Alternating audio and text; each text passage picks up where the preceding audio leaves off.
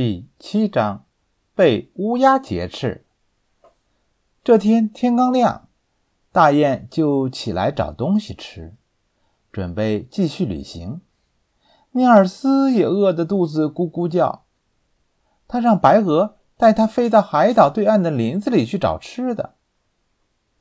尼尔斯跟着一对松鼠进了林子深处。等在岸边的白鹅莫顿很快就看不见他的身影了。不久，尼尔斯跟丢了松鼠，他正失望的往回走，突然，有人从背后抓住了他，并试图把他提起来。他转过头去，看到了一只乌鸦咬住了他的衣领，他竭力想挣脱开，但另一只乌鸦又赶上来咬住了他的袜子。把他拖倒了，尼尔斯拼命挣扎，却无济于事。两只乌鸦把它带到了空中。原来呀，那附近一个非常荒凉的地方，住着一大群乌鸦，领头的名叫黑旋风。他十分凶猛残暴，是个无恶不作的坏家伙。一天。乌鸦们在荒漠一角的大坑里偶然发现了一个瓦罐儿，罐口啊塞得紧紧的，里面装的是什么呢？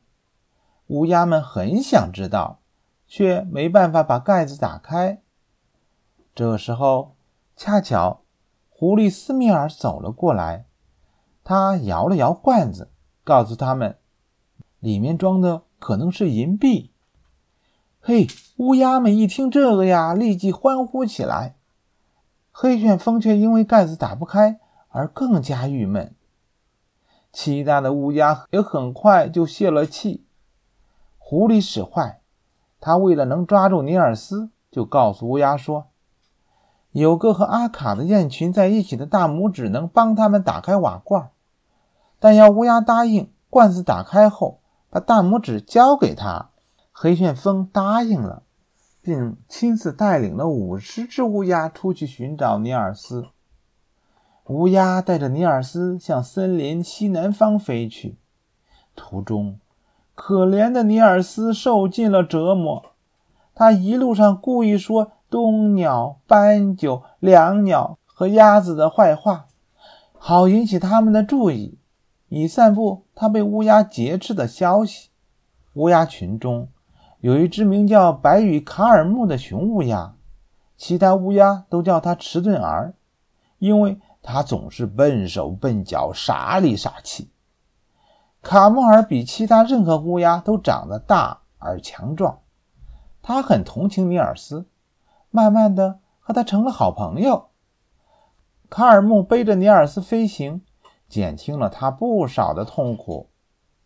太阳快落山的时候。他们终于飞到了那片荒漠。随风飘，也就是黑旋风的妻子，带着上百只乌鸦前来迎接。卡尔木悄悄对尼尔斯说：“我们一着陆，他们就会叫你做一件对你来说很容易的事，但是你一定要谨慎行事。”尼尔斯被放进了一个沙坑的底部，他躺在那里一动不动。似乎已经精疲力竭了。那么多的乌鸦在它的周围扑打着翅膀，就像刮起了风暴。但是他却看都不看一眼。大拇指，黑旋风说：“快起来！你要为我们做一件对你来说轻而易举的事儿。”黑旋风叼住他的一只胳膊，把他拖到了沙坑中那个古老的瓦罐跟前，把瓦罐的盖子打开。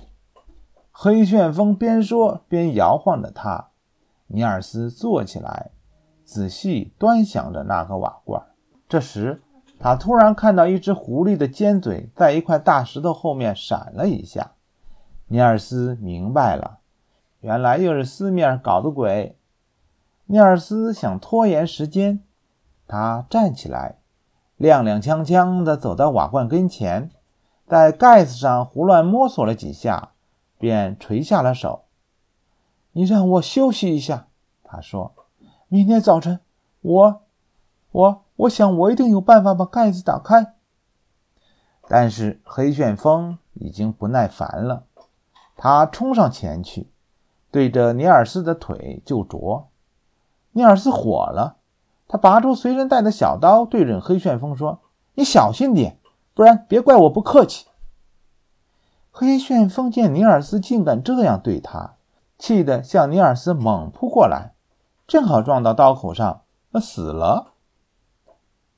黑旋风死了，那个陌生人杀死了我们的头领。